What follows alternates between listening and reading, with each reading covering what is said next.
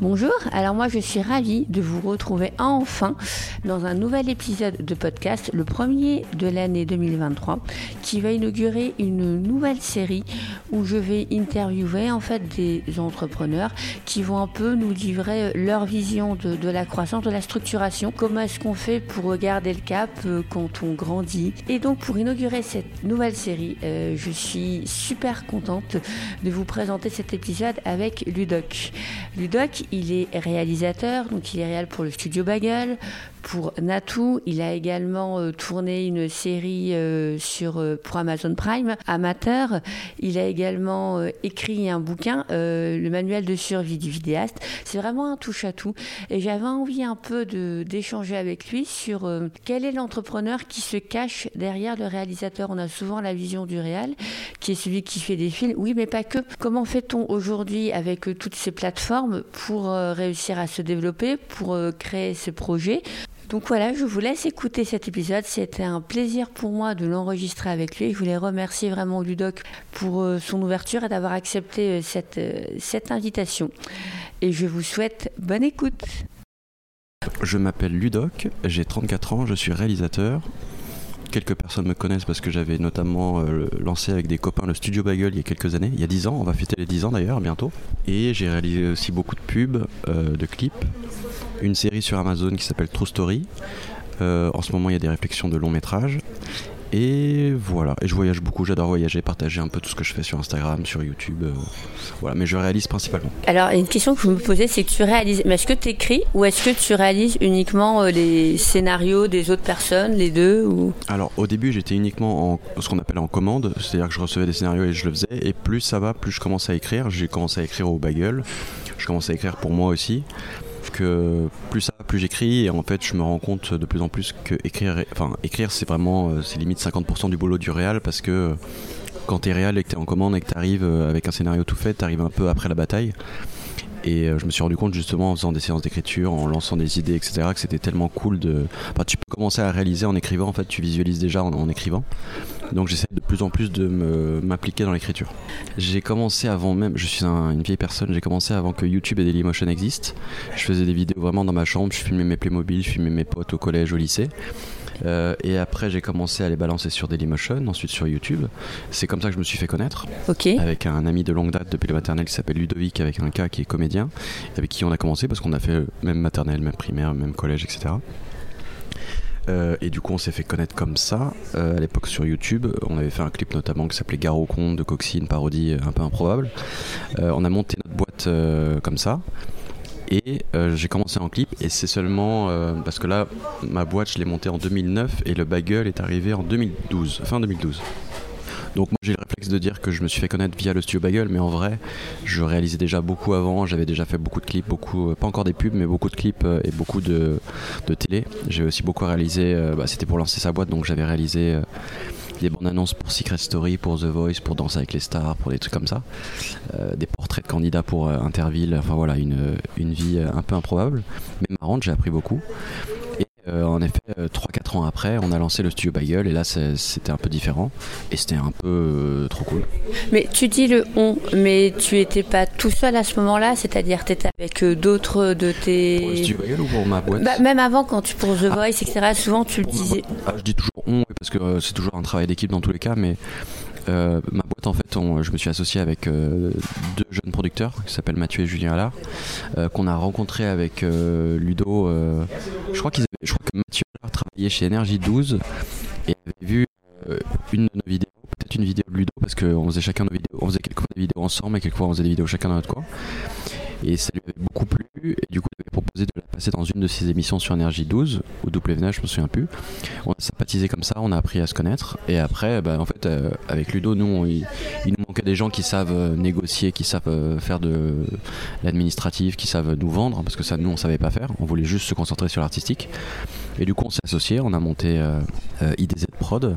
IDZ qui vient parce qu'en fait, avant, avec euh, Ludo notre ami qui s'appelle Charles, on avait un petit site communautaire qui s'appelait Indabuzz. à l'époque où le mot buzz n'était pas encore trop ringard dans le nom des, communautés. Euh, et de, cette communauté Indabuzz, on a commencé à avoir un peu de succès, un peu de notoriété. Et donc quand on a créé notre boîte, on l'a nommé IDZ parce que, bon, donc les LED Indabuzz, parce que quand on avait des gros clients de type, moi j'avais fait des clips pour Universal, pour Sony, etc. Et pour être plus crédible, quand ils cherchent le nom de la société sur Google, qui ne tombe pas sur nos vidéos à la, à la webcam à l'arrache. Donc c'était on, on était plusieurs, on a monté la boîte à plusieurs. Et Bagel, c'est la même chose. C'est euh, été 2012. Euh, on avait tous cette envie, dans tous les cas, de faire un petit collectif. Il y avait YouTube qui proposait de financer euh, justement des nouvelles chaînes, 12 nouvelles chaînes à la rentrée 2012. Et du coup, bah, on s'est associé. Il y avait ma boîte IDZ Prod. Il y a eu Axel Malivernet qui est venu, qui était, qui est devenu directeur d'écriture et qui a un peu aussi lancé le Bagel, qui était co-auteur de Jérôme Niel. Il y a eu Lorenzo Benedetti aussi qui était en contact avec YouTube et qui était là en producteur délégué, on va dire. Euh, et après, on a appelé un peu tous les copains qui voulaient être chauds pour euh, se lancer ensemble. Donc ça a vraiment été un truc très collectif euh, aussi.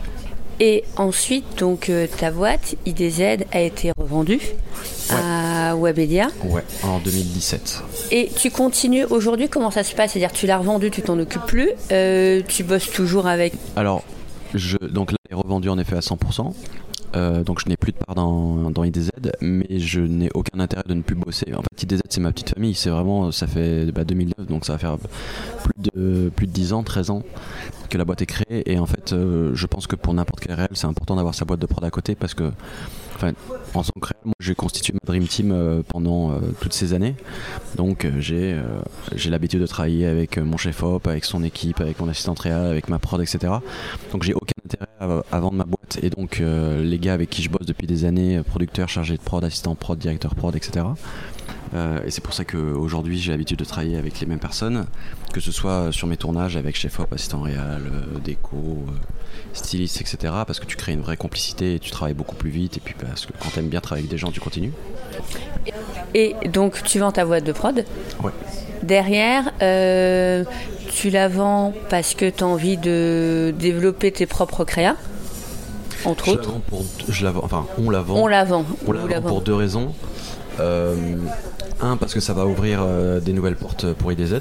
Comme ce que je disais avant, c'était, on, était très euh, télé, clip, web, et on cherchait justement à évoluer. Et en fait, chaque, chaque milieu est assez différent et assez difficile à atteindre. Le monde de la publicité, il faut vraiment avoir un pied dedans pour pouvoir commencer à en faire. Le monde du clip, la même chose, etc. Et nous, il nous manquait un peu ces entrées-là. Donc, pour cette raison-là, c'était assez intéressant. Euh, ça permet aussi de structurer et tout. Et la deuxième raison, soyons honnêtes, forcément, ça, ça permettait d'avoir un petit pactole, d'avoir un peu de sous. Euh, euh, et, ces sous-là, ça représente une liberté derrière parce que tu es moins. Enfin, en tout cas, moi, là, je vais parler pour moi. Moi derrière forcément ça m'a assuré de j'ai par exemple pu racheter le crédit parce que j'avais acheté un, appartement. J'ai pu racheter mon crédit. Donc du coup j'avais pas d'épée de Damoclès à la fin de chaque mois pour me dire il faut que je rembourse un crédit etc donc tu as une certaine liberté quand tu du coup parce que t'es pas obligé d'accepter des projets uniquement pour l'argent, uniquement pour te dire je vais rembourser mon crédit euh, ou, euh, ou, payer un loyer, etc. Tu es un peu plus libre et du coup ça m'a permis moi d'avoir un peu plus de temps pour moi, de commencer à réfléchir à mes projets perso, de pouvoir me dire pendant un mois, je... alors c'est un luxe de ouf et je sais que je suis très chanceux, mais euh, de pouvoir me dire pendant un mois, ou alors un, un, projet qui vient où je suis pas très chaud pour le faire, Peut-être que deux ans avant le rachat, je l'aurais accepté parce que c'est de l'argent. Mais là, à ce moment-là, je me suis dit, bon, là, j'ai eu, après, on parle pas non plus euh, de, millions, mais en tout cas, euh, quelques, quelques milliers, on va dire, sans entrer dans les détails. Mais, euh, mais ça ouais, ça m'a permis de refuser des trucs pour faire mes trucs perso et je pense que c'est super important parce qu'en fait, je m'en suis rendu compte au fur et à mesure. C'est moi j'ai commencé donc sur internet, mais après j'ai fait beaucoup de clips, beaucoup de télé. Et en fait, au bout de 2-3 ans de clips, j'avais l'impression de tourner en rond et j'en avais marre. Et du coup, j'ai fait un peu de télé. Au bout de 2-3 ans de télé, j'avais artistiquement, je sentais que je tournais en rond, donc j'ai fait un peu de web avec euh, Bagel. Euh, Bagel, pareil, au bout de 3-4 ans, je sentais que je tournais un peu en rond. J'avais envie de faire des choses un peu plus longues et forcément sur YouTube, c'était pas encore euh, possible. Donc c'est là que j'ai commencé à réfléchir à des formats un peu plus longs. Mais ça, la seule manière de pouvoir le faire, c'est si tu as une liberté un peu financière où tu peux te dire, là, je peux prendre le risque d'arrêter des clips, d'arrêter des pubs pour faire des trucs à moi qui vont rien me rapporter ou limite ça va me coûter de l'argent. J'ai tourné et réalisé un, court métrage en mai dernier. Euh, bah, je l'ai financé moi-même, j'ai une aide du CNC. Je l'ai financé euh, moi-même avec la marge que je peux me faire sur, des, sur certains projets. Donc euh, ça m'a coûté beaucoup. IDZ m'a suivi évidemment pour... donc ma boîte m'a suivi pour, pour le produire, pour le réaliser, etc. Donc c'est trop cool. Mais voilà, c'est des, ça me permet justement de financer mes trucs, d'avoir du temps pour moi, etc. Et les projets perso me permettent d'évoluer artistiquement en fait. Parce que si tu commences à faire que du clip, au bout d'un moment, si tu ne sais pas dire non, ou si tu ne peux pas dire non aussi, euh, bah tu vas faire des clips euh, toute ta vie pendant 10-20 ans et tout, et tu risques artistiquement de tourner un peu en rond au bout d'un moment parce que je pense que n'importe quel artiste, on va dire, aime bien les challenges. là, je parle en tant que réel, mais je pense que n'importe quel. Euh, un peintre, un musicien, un auteur ou n'importe quel artiste a envie de changer un peu et de pas. Enfin, je pense pas qu'un auteur ait envie de faire des polars toute sa vie. Au bout d'un moment, il aura peut-être envie de faire une comédie romantique ou un truc un peu différent. Donc je pense que c'est super important d'arriver à faire évidemment des projets euh, qui peuvent euh, qui peuvent te rapporter euh, des sous. Mais d'ailleurs, je vais préciser quand même qu'il y a des projets. Enfin, on n'accepte pas tous les projets uniquement pour les sous. Il y a des. Enfin, moi, je sais que je il y a trois façons pour moi de choisir un de me dire ok, je pars sur un projet. C'est soit l'humain, j'ai envie de travailler avec cette personne parce que j'aime bien la personne soit euh, artistiquement, genre il y a un challenge artistique, genre j'ai jamais fait ça, j'ai envie de tester ça. Peut-être que je vais, peut-être je connais pas le, gars, le prod, peut-être que je vais pas toucher grand chose, mais artistiquement je vais m'y retrouver. Euh, ça c'est le deuxième. Donc le premier c'était ça, c'était l'humain, c'est-à-dire que s'il n'y a pas de sous et si le projet artistiquement est pas fou, mais que l'humain, il y a un truc, j'ai envie de travailler avec cette personne, j'y vais. Et le troisième forcément, bah, c'est l'argent, c'est-à-dire que si artistiquement et que humainement, si je connais pas les gens, et que artistiquement le projet je l'ai un peu déjà fait mais qu'il y a beaucoup de sous, bon quelquefois tu te poses la question. D'arriver à un moment où se dire euh, bon bah j'ai une, j'ai une base financière qui me permet de pouvoir refuser certains trucs dans, ma mini carrière parce qu'il y a encore tout à faire mais je vois vraiment la différence entre au début au début je ne refusais rien dans le sens on me contactait et je prenais zéro vacances pendant plusieurs années euh, au début disais je prenais zéro vacances on acceptait on acceptait vraiment tout pour se lancer je me suis retrouvé à faire des trucs, des, films de mariage à Marseille, des, enfin vraiment des trucs improbables, mais ça a lancé la boîte. La deuxième étape, c'était le moment où on a commencé à dire on va arrêter de nous contacter parce qu'on n'est pas cher, on va nous contacter parce qu'on a une signature, un truc. Parce que forcément, au début, quand tu débutes et que tu es jeune, on te contacte parce que tu es moins cher qu'un autre. Et au bout d'un moment, tu de dire, ok, maintenant j'aimerais qu'on me contacte, pas juste pour mon prix, mais parce qu'il euh, y, a une, y a une touch, il y a un truc. Et la troisième étape, qui est peut-être celle que j'ai actuellement, c'est l'étape où bah, je suis devenu un peu plus cher et surtout maintenant je peux dire non à des projets. Ça te permet surtout de, pouvoir d'avoir le luxe de développer ta ligne édito quelque part. C'est ça. Parce que en fait ça, reste très difficile de. Enfin, c'est possible et je l'ai fait au fur et à mesure, mais quand tu as un client au-dessus de toi. Ouais, quand tu as, un client au-dessus de toi, c'est lui qui a le Final Cut, donc euh, tu, tu, apportes ta, ta, marque et ta façon de réaliser, mais il y a forcément un moment donné où tu es un peu bloqué. Et c'est pour ça que les projets perso, moi, ça me permet de me retrouver, de faire mes trucs, et c'est moi qui le Final Cut. Donc si je me trompe, c'est mon erreur. Si ça marche, bah, c'est euh, mon, mon succès, je sais pas, j'ai pas le terme, mais c'est bien aussi de se retrouver seul et, euh, de faire des trucs soi-même et de voir ce que ça donne et de se, challenger. Parce que moi, typiquement, au Bagel, il y avait ce truc, enfin, au Bagel ou même sur YouTube, globalement, parce que j'ai travaillé beaucoup, au Studio Bagel, mais j'ai aussi travaillé avec plein d'autres euh, YouTubeurs. Il y a ce truc où, quand tu travailles avec des gens qui ont beaucoup de notoriété, c'est très difficile d'avoir euh, du recul sur ce que tu fais parce que quoi que tu fasses, les gens adorent, kiffent, ça fait des millions de vues. C'est un où tu es seul, une direction, etc. C'est compliqué d'avoir cette, cette, prise de recul. C'est très difficile, surtout quand tu es dans un seul truc, comme le clip La Pub Moi, je me suis vraiment fait la réflexion sur, euh, sur YouTube, où en fait, au bout d'un moment, je tournais un peu en rond artistiquement, mais ça marchait, c'est ça le piège. Mon but, c'est d'arriver à faire une transition entre le moment où je fais de la commande, où on me donne un scénario et je le fais, et où j'ai pas forcément le final cut, et, le moment où je fais mes propres projets perso tout en étant payé. Parce qu'en fait, c'est ça, c'est que mes projets perso, je pourrais les faire vraiment quand je veux, mais euh, ça prend du temps et ça voudrait dire refuser des projets qui pourraient me, rapporter des sous pour euh, bah, payer euh, la vie, quoi. Mon but actuellement, c'était tout mon truc de l'année dernière, c'est de réfléchir à ce qu'on appelle les. Bah, là, on est dans du technique, mais ce qu'on appelle les revenus passifs, c'est les revenus que tu gagnes sans rien faire. C'est là où tu es passif. Et euh, je commence à m'y intéresser un peu. Ça peut être via les droits d'auteur par exemple, parce qu'en tant que réalisateur, tu touches des droits d'auteur à chaque diffusion d'une de, tes œuvres, que ce soit clip à la télé, que ce soit euh, sketch sur YouTube. Après, ça représente pas forcément énormément. T'as aussi les droits d'auteur du livre, parce que j'ai écrit un livre et, euh, forcément chaque année, bah, je touche un peu. après, j'essaie de monter différents. J'aime bien créer plein de trucs un peu différents. J'ai monté une une boîte avec mon meilleur pote euh, au Mexique, une application. Euh, et ça, ça peut. Alors pour le moment, c'est pas du tout le cas parce que c'est forcément pas rentable au début. C'est toujours le problème, mais c'est toujours comme ça avec des startups, c'est qu'au début, bah, tu es endetté, mais peut-être qu'un jour ça deviendra des revenus passifs. Euh, en fait, j'ai pas de stratégie euh, dans l'immédiat. Euh, j'ai plein d'idées, j'essaie de les lancer, j'essaie de, me dire quand même chaque année, je, gagne quand même un peu pour euh, équilibrer, mais j'ai pas d'objectif de chiffre, etc. C'est plus ça. Là, j'ai l'avantage d'être full propriétaire, donc j'ai plus à payer un crédit. Du coup, en étant propriétaire, forcément, je ne vais pas un loyer. Donc, ce que je gagne, c'est uniquement pour pouvoir me payer à manger ou pour pouvoir payer des voyages. Et le reste, euh, bah, c'est bonus pour justement financer mes, mes contenus à moi. Euh, mais j'ai pas d'objectif de chiffres, euh, etc. je suis en plein, je suis en plein dedans en ce moment, donc j'ai pas de, je ne saurais pas rentrer dans le détail. Ok. Et il y a quelque chose que je t'entends souvent dire, et dans différentes interviews, là que tu dit pas ou là, donc, quelque chose dont tu as parlé, c'est qu'au démarrage, tu as vraiment dû beaucoup bosser. Est-ce que toi, tu crois que pour réussir, faut forcément se cramer à un moment donné? Ah, je pense qu'il faut charbonner dans tous les cas à un moment donné. C'est euh, moi en effet mes premières années, je, dormais sur le canapé de ma boîte. La première année du Tio Bagel, on avait des canapés, je faisais des nuits blanches euh, de montage. Je me souviens très bien de trucs. On sortait souvent les vidéos le dimanche parce qu'à l'époque sortir des vidéos le dimanche à 18h c'était un peu le, standard. Après, ça a beaucoup changé, et puis maintenant, aujourd'hui, tout le monde s'en fout, on poste à n'importe n'importe quelle heure.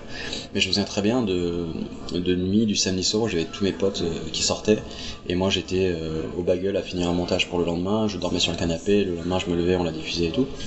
Je sais pas si on peut faire sans, mais en tout cas, moi, ça a été mon, schéma. Au début, je réalisais énormément, je, dormais très peu, j'ai plein de cernes, j'ai plein de, canapés sur lesquels j'ai dormi.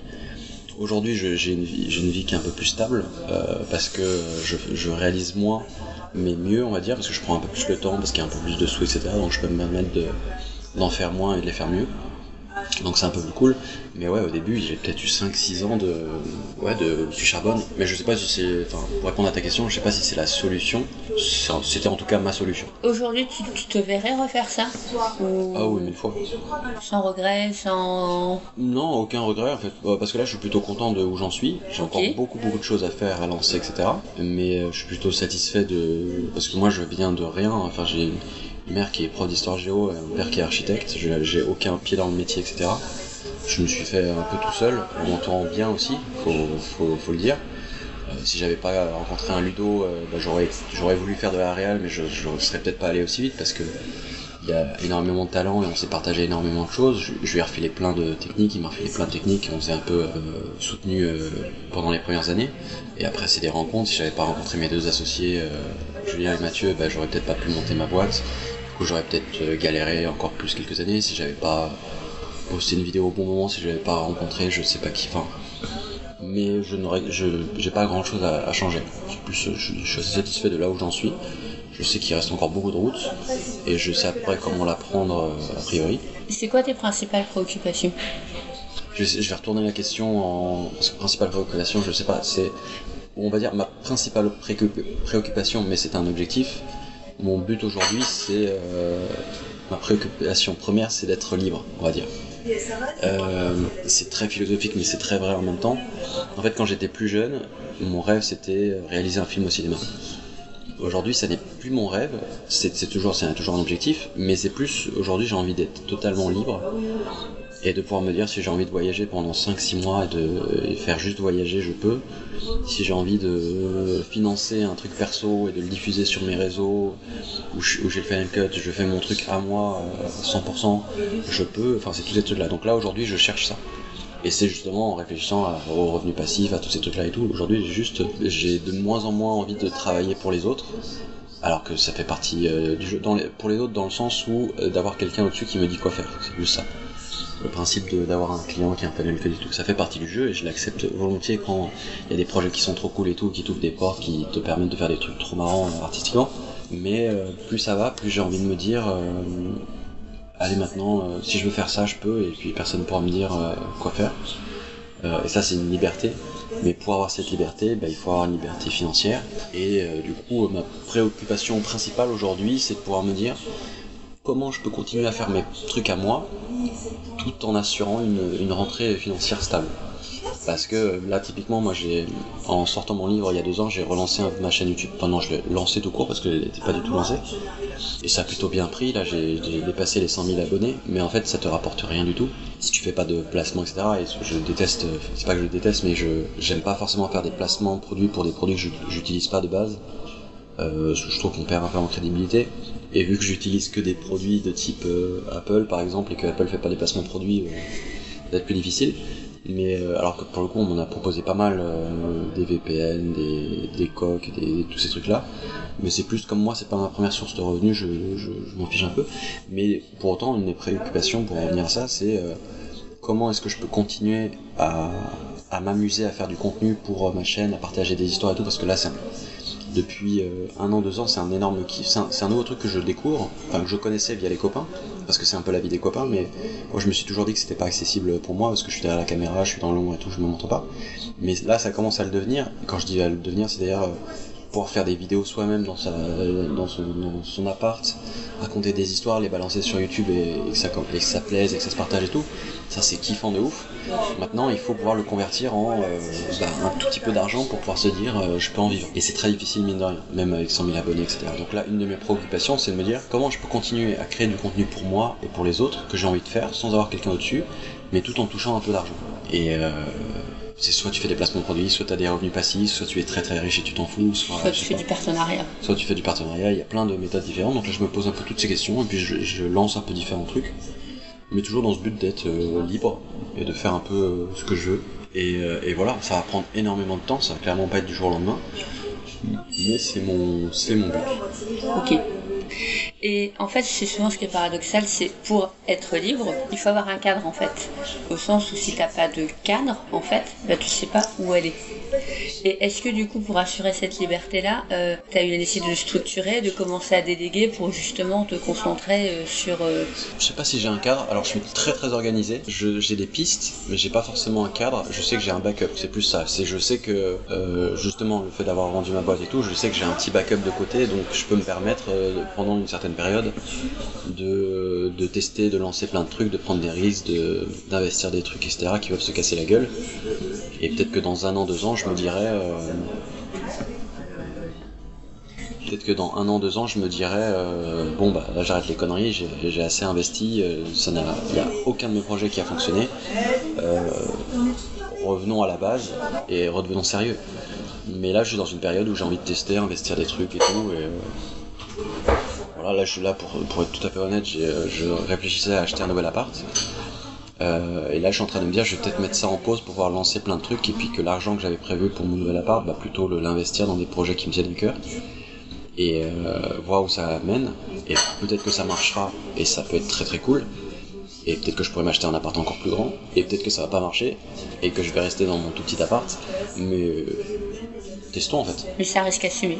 C'est un risque assumé, ouais. Je me dis, euh, au pire des cas, je reviens à, ce que je faisais avant et plutôt bien a priori. Donc, euh, donc euh, non, non. Et puis c'est que j'ai envie de le tester en fait. Je suis entouré de plein de gens, plein de potes qui sont entrepreneurs, qui ont une liberté, etc.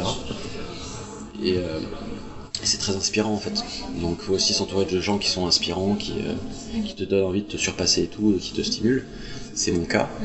Euh, parce que on est dans un métier où il faut pas juste avoir euh, du talent, il faut aussi beaucoup bosser, il faut bien s'entourer, il faut avoir de la chance et tout. Donc j'essaie de faire un peu tout ça. Et du coup, ouais, c'est pour ça. Et, euh, et aujourd'hui, est-ce que justement, tu parles de s'entourer, donc s'entourer de mhm. ses pairs, mais est-ce que toi, pour tout ce qui est euh, délégation ou si tu veux lancer bah, tes propres contenus, etc. Il y a un moment, bah, il faut lâcher, euh, faut lâcher le truc. Est-ce que c'est quelque chose que tu as du mal à déléguer ou pas? Parce que tu l'as dit, donc dans le milieu de la vidéo, on a des métiers qui sont assez bien, euh, des périmètres qui sont bien délimités, avec des postes qui sont, c'est plutôt clair. Mais en tant que réel, t'es un peu toi le chef d'orchestre de tout ça. Ouais. Bah là, encore une fois, je suis en pleine transition parce que c'est très compliqué. C'est qu'en effet, j'ai pendant, j'ai envie de lancer 1000 projets et pendant très longtemps, euh, il y a pas mal de projets que j'avais en tête que je pouvais pas lancer parce que j'avais pas le temps et tout. Et du coup, là, je réfléchis à me dire, mais en fait, euh, il y a certains trucs que je pourrais déléguer. Le problème de déléguer, c'est que tu donnes, euh, enfin, tu perds un peu de ta signature, de ta patte, etc. Donc, je suis vraiment dans ce truc de, si je veux avancer, il faut que je délègue, mais si je délègue, bah, c'est plus trop moi. Alors que justement, ce qui fait mon fort quand je fais mes propres vidéos, mes propres photos, je sais pas quoi, bah, c'est que c'est moi qui suis derrière. Donc si je donne ça à quelqu'un d'autre, euh, ça va moins me ressembler. Donc je suis en train de, en pleine réflexion, de me dire euh, qu'est-ce que je peux déléguer qui peut, qui, où c'est juste de l'exécutif, où il n'y a pas forcément d'artistique. Euh, sur lequel je peux repasser dessus mais sans prendre trop de temps. Qu'est-ce que je peux mettre euh, de côté? Qu'est-ce que je peux donner à quelqu'un qui va faire ça pendant que moi ça me permettra de faire un truc sur lequel j'aurai une vraie valeur ajoutée, etc. Euh, quels sont les trucs que je peux donner à quelqu'un? Parce qu'il y a certains trucs euh, où je me dis il n'y a que moi qui peux le faire parce que c'est vraiment ma, ma, façon de faire euh, mais voilà là j'ai pas de solution dans les médias mais je suis en pleine, pleine transition pour, pour y arriver en tout cas en fait, pendant trop longtemps, je me suis beaucoup restreint sur, euh, sur des projets, sur des idées perso, parce que pendant trop longtemps, j'avais ce syndrome de l'imposteur que j'ai toujours, mais de me dire, mais non, mais je suis personne pour lancer ça. Euh, et puis surtout, comme j'ai toujours été un peu dans l'ombre de copains qui ont été très vite exposés, qui ont eu beaucoup de succès et tout, je me suis souvent dit euh, que moi, je, je resterais le mec dans l'ombre et que ça, que c'est ma place, quoi. Et du coup, euh, pendant trop longtemps, euh, je me suis empêché de pas de réaliser mes rêves, on va pas jusque là, mais de, créer des trucs un peu différents. Euh, et bah, notamment depuis la sortie de mon livre, euh, en fait, je pense que la sortie de mon livre est un, est un déclencheur pour moi parce que pour la première fois, j'ai écrit un truc, j'ai, parce que le livre, je l'ai écrit tout seul, je l'ai mis en page, j'ai tout fait et il est sorti et je m'attendais à ce qu'il y ait 50, 100 personnes qui l'achètent, j'aurais été très content, il y en a eu vraiment énormément, plus de aujourd'hui 26 000. Il va être adapté au Japon, en Russie, en Chine et tout, donc c'est fou. Et là, c'est un vrai succès, c'est un, un, succès que je peux m'approprier. Et il y a ton nom à toi, c'est Il y a mon nom, là c'est en mode, ok, c'est là si c'était planté, ça aurait été ma faute, mais là ça a marché donc c'est grâce à moi. Et du coup, c'est un peu euh, déclencheur pour moi parce que je me suis dit, putain, en fait, quand je fais un truc tout seul et que je me mets, je me donne les moyens que j'y vais à fond, euh, bah ça peut marcher. Et du coup, là, plein d'idées que j'ai depuis très longtemps que je n'osais pas lancer, bah ça m'a boosté un peu. Et du coup, euh, bah peut-être que même je, vais trop vite et que j'essaie de tout lancer en même temps, mais je me suis pendant 10 ans bloqué sur pas mal de trucs en me disant non, c'est pas ta place, c'est pas toi t'es réel et tu bosses pour les autres. Et là, je me dis, vas-y, Balek, je lance, j'investis, je teste. Il euh, y a un truc qui a marché, peut-être que le prochain va marcher, peut-être que le prochain va pas marcher, mais c'est pas grave, testons. Il y a que en testant qu'on saura en fait. Tout à fait. Et euh, donc voilà, là j'en suis là. Mais du coup, c'est une transition, c'est très très, c'est très excitant parce que du coup, euh, plein de nouveaux métiers, plein de nouvelles façons de faire, etc. Pas stressant parce que je suis pas stressé de base. challengeant. Très, ouais, très challengeant et très, ça prend beaucoup de temps et tout, mais c'est passionnant en fait. Maintenant, il faut juste que ce temps-là, j'arrive à, me dire, bah, je touche des sous quand je passe autant de temps parce que là, je suis en train de faire une année où euh, j'investis plus que ce que je gagne, mais je peux me le permettre parce que j'ai eu des bonnes rentrées euh, plus tôt. Et voilà, c'est des risques à prendre en fait. Et c'est vrai qu'en fait, en plus, c'est un peu la posture du réel, quelque part, où le réel est à l'extérieur pour mettre en lumière autre chose. Et c'est compliqué quand tu as la posture de ton métier, de ta bah, fonction. que... Ouais, une vision du métier du réel, ça peut être. Alors, c'est évidemment pas que ça, mais ça peut être le mec qui met en lumière une histoire, qui met en lumière un acteur, etc., qui reste dans l'ombre, et ça peut être une vision. Euh, moi, ça a été la mienne pendant très longtemps, et là, en fait, en fait, je me considère comme réel, mais je me considère aussi, alors je vais dire le terme, mais je me considère pas comme ça, mais entrepreneur dans le sens où j'ai toujours adoré créer des trucs, créer des histoires, créer des personnages, créer des, quand j'étais petit, j'écrivais des mini romans, etc. Mais j'ai toujours aimé créer des trucs. J'avais aussi euh, créé des sites internet, euh, créé voilà. J'ai créé avec mon meilleur pote une, application au Mexique pour éviter le gaspillage alimentaire. là, j'ai envie de créer d'autres trucs. En fait, plus ça va, plus je me dis, enfin, tu vois, si tu m'avais dit il y a 10 ans, tu vas écrire un livre, je t'aurais dit non, je suis réalisateur. Donc en fait, je me dis, je suis réalisateur parce que j'adore euh, raconter des histoires et je sens que j'ai une valeur ajoutée, je sens que je sais bien raconter une histoire, etc. Mais j'adore créer des trucs et pendant très longtemps, je me disais, ouais, mais tente-toi à ça. J'ai toujours eu du mal avec les gens qui se disent euh, triple casquette euh, en mode, je suis réel, je suis producteur, je suis auteur, je suis musicien, etc. J'avais toujours du mal à y croire. Et là, moi, j'ai plus envie de me dire, plus ça va, plus, bah non, je suis en fait créateur de contenu. Ça peut être un livre, ça peut être un film, ça peut être une application, ça peut être un site, ça peut être n'importe quoi. Je vais arrêter de me restreindre, juste euh, créer des trucs et kiffer et euh, perdre sans doute beaucoup d'argent. Ou peut-être en gagner beaucoup, je sais pas, mais kiffer avant tout. Et mais il y a un moment en fait, donc tu parles beaucoup d'entreprendre, de créer, mais est-ce que du coup il y a un moment où tu te poses pas la question, ok, mais quand je bosse pas, qui je suis du coup? Ah ouais, mais alors là c'est un truc très compliqué pour moi parce que j'ai l'énorme chance de faire un métier passion, c'est-à-dire que pour moi, alors je suis très très bizarre, mais typiquement en ce moment, moi j'ai toujours aimé, euh, c'est pas que j'ai toujours aimé travailler, mais j'ai toujours aimé créer. Donc en fait c'est pas, c'est vieille phrase nulle, phrase de connard, mais pour moi c'est pas du travail. Donc typiquement en ce moment, euh, quand je bosse sur euh, sur un projet à moi pendant 2-3 heures et que j'en peux plus, plutôt que de faire une pause où je vais me balader et tout, bah, je vais bosser sur un autre projet à côté qui n'a rien à voir. C'est ma façon de, de faire. C'est, euh, j'avais la même chose quand, j'écrivais mon livre, bah, je passais 2-3 heures à l'écrire, et au bout d'un moment j'étais fatigué parce qu'au bout d'un moment, euh, peut-être 3-4 heures, je sais pas, t'es fatigué d'écrire. Et au lieu de me dire, bon bah là je vais me poser, je vais regarder un film, bah, je faisais 2-3 heures à monter une vidéo, des trucs comme ça. C'est comme ça que je. Donc en fait, euh, pour répondre à ta question, je saurais pas du tout te dire comment me retrouver moi parce que moi je. Moi j'adore. Euh... En fait, moi je, je. Sais pas, je kiffe créer des trucs, partager. Il faudrait peut-être que je voie une psy ou autre, mais, mais je suis. Non mais tant mieux, tant mieux, tant mieux, tant mieux. Mais du coup, t'as aucune limite finalement. Limite à quel niveau? À aucun moment tu te dis en termes de taf, euh, ça va trop loin ou c'est trop, puisque le taf c'est toi, toi c'est. Ah ouais, non, ouais. Y a aucune limite. Non, non, bah c'est plus. euh, la limite, c'est plus quand je commence à faire le même taf pendant trop longtemps. Oui, la faire les mêmes, répétition. les mêmes projets avec les mêmes personnes euh, et à recevoir euh, les- toujours les mêmes retours, les trucs comme ça. C'est elle est là la, la limite, c'est une limite artistique où je me dis bah là je tourne en rond artistiquement. Mais la limite de travailler, non, jamais. Le, le seul moment où j'arrête de travailler, c'est quand je me mets à voyager. J'essaye en général de partir, de faire des voyages où je vais être tellement euh, Immergé. immergé, où j'aurai tellement de choses à faire, à visiter, à voir, à rencontrer que je penserai à rien d'autre. Mais euh, voilà, j'étais au Pérou il y a encore euh, deux semaines. Bah, dès que j'avais une pause, je commençais à réfléchir à des petits trucs que je pourrais faire à la rentrée, etc. Parce que j'ai, au bout d'un moment, j'avais qu'une hâte, c'était de rentrer pour lancer mes différents projets. Donc, euh, C'est ça quand t'as une idée, à un moment ça te démange, t'as limite envie d'avoir le PC devant toi pour, piège.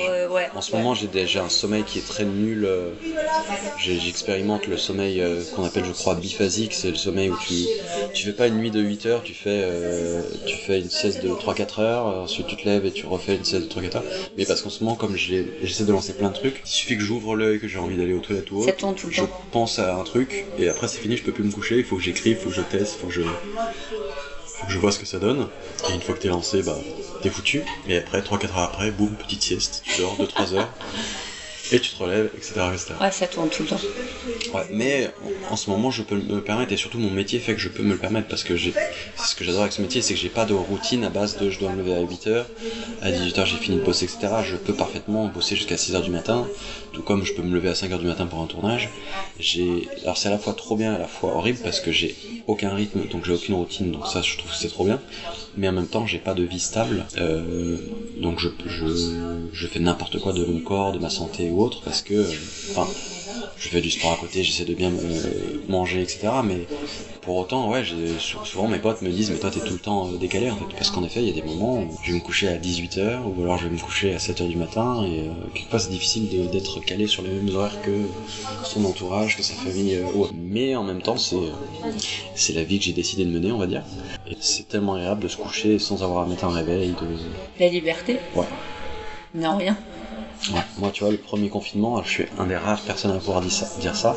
Le premier confinement, j'ai adoré le premier confinement, et c'est horrible de dire ça, je sais que c'est vraiment pas bien, mais je préfère être honnête, parce que moi, c'était une période où personne me faisait chier, dans le sens où j'avais pas de, pas d'impératif, pas de rendez-vous, pas de travail pour les autres, j'étais en mode seul face à moi-même, à écrire mon livre, à monter mes vidéos, à faire mes trucs et tout, et euh, c'est aussi un déclencheur en mode, euh, ah ouais, passer du, enfin, faire ce que tu fais pour les autres, mais le faire pour toi, c'est très très kiffant. Et même limite, il y a des moments où j'adore être seul aussi. J'adore être. euh, Typiquement, les, les deux mois de confinement, je sortais d'un gros tournage justement pour Amazon. J'avais fait euh, trois mois, de, de- enfin un mois, un mois et demi de tournage, deux mois de prépa, etc. Où tu passes tes journées en tant que réalisateur, t'es un peu le chef d'orchestre, donc forcément tu passes tes journées à répondre, à trouver des compromis, à, à courir partout, etc. Être seul pendant deux mois, c'est trop cool en fait. C'était une soupape. Ah ouais, moi en fait c'est ça, c'est.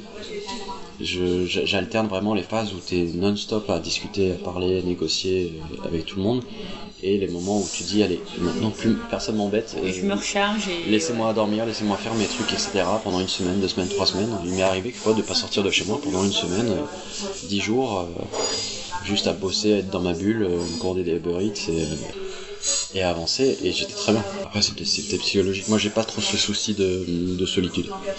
Parce que j'ai peut-être. Enfin, c'est c'est très bizarre à dire. mais J'allais dire, parce que j'ai toujours connu ça. Mais c'est pas, pas dans le sens, je me suis toujours senti seul, mais dans le sens où je j'ai jamais eu besoin de l'autre pour me. Pour, Pour me sentir bien, quoi, pour avancer et tout. J'ai toujours. euh, si je rate une soirée, c'est pas très grave. C'est. euh, je sais pas d'où ça vient. Moi, j'ai commencé très tôt à faire des vidéos, à réaliser mes trucs et, et à rater, euh, et à rater une, une partie euh, de vie sociable quand j'étais plus jeune. Donc, euh, je me suis fait à l'idée, c'est pas très grave. Et voilà, et il n'y a aucun moment que tu t'es dit par rapport à ça, je rate un truc et euh, t'as pas eu après un effet de rattrapage en fait. Non, tu t'es dit, euh, ça m'a permis de me développer. ça Non, me- peut-être, peut-être. Je, je vois une différence entre avant Covid et après Covid. Ou après Covid, je suis beaucoup plus, j'ai plus envie de sortir, de profiter, etc. Ou avant le Covid, j'étais très, euh, alors jamais associable, mais très un peu casanier quelquefois quand j'étais chez moi ou pas trop sortir et tout. Et là, plus ça va, plus je me dis, euh, j'ai envie de m'amuser. Mais je pense que c'est aussi, euh, c'est, peut-être pas à cause de, le- du Covid, c'est aussi parce qu'en ce moment, je suis sur plein de trucs différents et puis j'ai envie de m'aérer la tête par moment. J'ai pas de, Bah oui. quand je dis je sors, c'est pas, je me mets pas, je me mets pas des mines à sortir euh, un truc et tout parce que je, je bois pas d'alcool en soirée, mais euh, ou ne fume pas, etc. Mais c'est plus, euh, là aujourd'hui, je sors beaucoup plus que quand j'avais 18 ans ou 19 ans par exemple. Alors que j'en ai 34. Normalement, c'est l'inverse. Parce qu'à mes 18-19, euh, j'étais euh, dans ma petite cave à bosser, à faire mes vidéos, à monter ma boîte, etc. Donc, moi j'avais commencé un BTS audiovisuel, mais que j'avais petit à petit abandonné. J'avais quand même passé pour l'avoir, mais vraiment j'étais absent la deuxième année, c'était sur deux ans, et la deuxième année j'étais carrément pas là. Et j'étais vraiment dans ce truc de euh, on te donne ta chance donc vas-y parce que c'est on te la donnera peut-être pas dans, dans deux mois, dans trois mois si tu dis non. C'est maintenant qu'il faut y aller risqué et quoi. tout. Donc en fait, euh, moi dès mes 18 ans, je me suis mis à bosser. J'ai monté ma boîte, ma première boîte à mes 19 ans, un an après mon bac. Et c'était vraiment en mode, bah faut y aller, faut, faut bosser, faut bosser. Il y a tous tes potes qui vont en soirée, qui font les vacances et tout, euh, mais euh, moi je pouvais pas me permettre ça. Et c'est pour ça que tout à l'heure je te disais j'ai aucun regret parce que en effet j'ai passé 5-6 ans non-stop à bosser. Je crois que j'ai commencé à prendre des vraies vacances à partir de mes 24 ans, mais de mes 18 à mes 24 c'était non-stop euh, à enchaîner, à bosser, etc. Et du coup à rater bah, la partie cool étudiante entre tes 18 et tes 24. Mais aujourd'hui je regrette pas parce que ça m'a permis d'avancer professionnellement très très vite et d'être euh, assez libre euh, aujourd'hui et de pouvoir faire un peu ce que je veux, de pouvoir voyager, de pouvoir euh, acheter un appart ou des trucs comme ça, donc euh, j'ai pas trop de regrets. Mais écoute, merci beaucoup pour ton temps. Pas de soucis, avec grand plaisir. Ah bah c'était c'était super plaisant. C'est une discussion qui est différente. En général, je parle beaucoup de la réalisation de la technique et tout, et là c'est peut-être assez différent, c'est pour ça que j'ai accepté. Je me suis dit, c'est- ça va être une vision et un sujet différent. Mais qui pourtant reste un cheminement, tu Mais dit, c'est tu te vois comme bien- entrepreneur en C'est fait. bien d'en parler parce que beaucoup ne voient que, euh, que la réussite, la succès, le, le succès et autres, et sans, se, sans vraiment savoir comment ça arrive. Et c'est quoi la strate derrière en Ouais, fait qu'est-ce qui et comment t'as galéré avant, etc. Et moi, c'est ma, ma phrase préférée qui est de je ne sais pas qui, mais je la répète souvent, c'est euh, il, faut, il, il faut 10 ans pour être connu du jour au lendemain. Parce qu'il y en a beaucoup qui voient des gens exploser et se disent, et se disent ok, ça a l'air trop Non mais facile. qu'il y a un background Il faut faire une vidéo et puis finalement c'est bon, t'es super connu. Non, non, il faut avoir galéré, peut-être. Alors après, c'est pas le cas pour tout le monde, mais euh, moi je vais pas dire que j'ai galéré, je vais dire que j'ai charbonné et j'ai bossé énormément, etc. Et, euh, et voilà, et maintenant j'ai encore mille trucs à faire, tout n'est pas fini.